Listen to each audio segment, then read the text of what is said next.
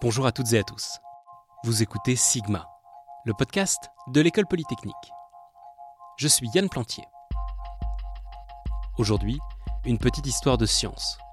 Nous sommes le 27 mai et il y a 110 ans, mourait Robert Koch, l'homme qui a découvert le bacille de Koch, la bactérie responsable de la tuberculose. Oui, aujourd'hui, on va parler tuberculose. Je sais qu'en ce moment, tous les yeux sont rivés sur le coronavirus, mais bon, le monde des infections pulmonaires est vaste.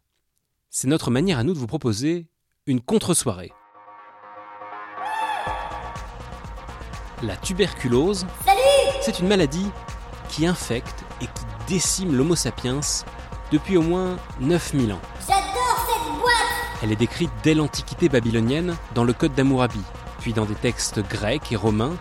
En Asie aussi, elle tue au Moyen Âge, elle tue à la Renaissance, enfin bref, Je viens ici tout le temps Au 19e siècle, elle est toujours là, plus active que jamais. C'est une mort tout à fait banale pour les médecins de l'époque. C'est ma chanson Le problème de ces médecins, c'est qu'ils connaissent bien la maladie, ils connaissent parfaitement les symptômes, mais ils n'ont pas la moindre idée d'où elle vient, de comment elle se transmet et de comment on la soigne. Alors se faire diagnostiquer une phtisie, comme on disait à l'époque, c'est pas franchement une bonne nouvelle. Vous allez crever. Si on ne comprend pas d'où viennent les maladies, c'est d'abord parce qu'on n'a pas eu l'occasion de les voir. Oui, sans microscope, les maladies, eh bien, c'est ce qui arrive aux gens qui tombent malades. Et on n'est pas bien avancé avec ce genre de réponse. La révolution, c'est de prendre un microscope et de réussir à faire le lien entre l'apparition d'un micro-organisme et l'apparition des symptômes. C'est très exactement ce que réussit à faire Robert Koch en 1882 avec la tuberculose. En utilisant une série de colorants, il fait apparaître de petites bactéries, des sortes de cylindres de quelques micromètres. On les trouve chez les tuberculeux, on ne les trouve pas chez les non-tuberculeux, et si on les injecte à des non-tuberculeux, oui c'est pas très sympa, si on les injecte à des non-tuberculeux, ils deviennent tuberculeux.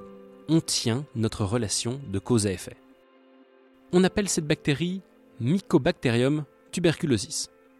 Et maintenant qu'on a un responsable, ça change tout.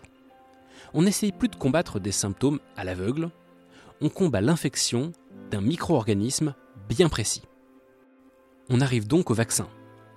L'idée du vaccin, c'est d'apprendre au corps à se défendre contre un micro-organisme en lui injectant une version faiblarde, bas de gamme. le rock cola.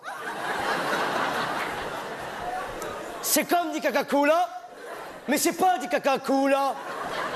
Pour la tuberculose, Albert Calmette et Camille Guérin de l'Institut Pasteur utilisent une bactérie cousine de la tuberculose humaine, la tuberculose du bœuf. Et ils la rendent inoffensive en la cultivant dans de la bile. C'est le vaccin bilier de Calmette et Guérin. Le BCG. Le BCG qu'on utilise encore aujourd'hui, c'est un vaccin qui existe depuis 1921, 99 ans. Alors, ce n'est pas la panacée. Le BCG, c'est surtout efficace chez les jeunes enfants, pour les formes les plus graves de la tuberculose. C'est un de ces vaccins qui n'empêche pas forcément d'attraper la maladie. Aujourd'hui, malgré le BCG, malgré l'amélioration de l'hygiène et la découverte des antibiotiques, la tuberculose continue de faire des ravages. Chaque année, environ 10 millions de personnes contractent la tuberculose et 1,5 million de personnes en meurent, principalement en Afrique et en Asie. Et la recherche continue pour trouver un vaccin plus efficace que le BCG. Mais pour finir, un dernier mot sur le BCG. Même si on trouve un meilleur vaccin, on va certainement continuer à l'utiliser. On s'est rendu compte qu'il a des effets inattendus.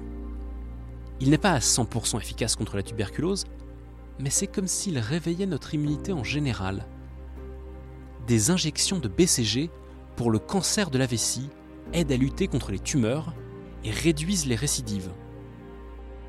Dans les pays en développement, on a remarqué que les enfants vaccinés au BCG ont moins d'infections respiratoires en général, bien au-delà de la tuberculose, et font moins de septicémie. Et très récemment, on a constaté que les vaccinés au BCG semblaient développer des formes moins graves du coronavirus. Forcément, on revient au coronavirus. L'Australie et les Pays-Bas notamment se sont lancés dans des grandes études pour vérifier tout ça. Ça ne donnera peut-être rien. Mais ce sont des études parmi des centaines d'autres. Dans le monde entier, la science est à pied d'œuvre. On émet des hypothèses, on les teste, on les confirme ou on les infirme, on met en place des protocoles de grande échelle. Des chercheuses et des chercheurs de tous les pays travaillent ensemble pour lutter contre la maladie et ses conséquences médicales, sociales, économiques. La science en marche. Voilà de quoi nous rendre un peu de notre optimisme. Merci à vous d'avoir écouté cet épisode de Sigma, le podcast de l'école polytechnique. Abonnez-vous sur votre application de podcast préférée et suivez-nous sur les réseaux sociaux. À bientôt. Aujourd'hui, c'est un beau jour pour la science.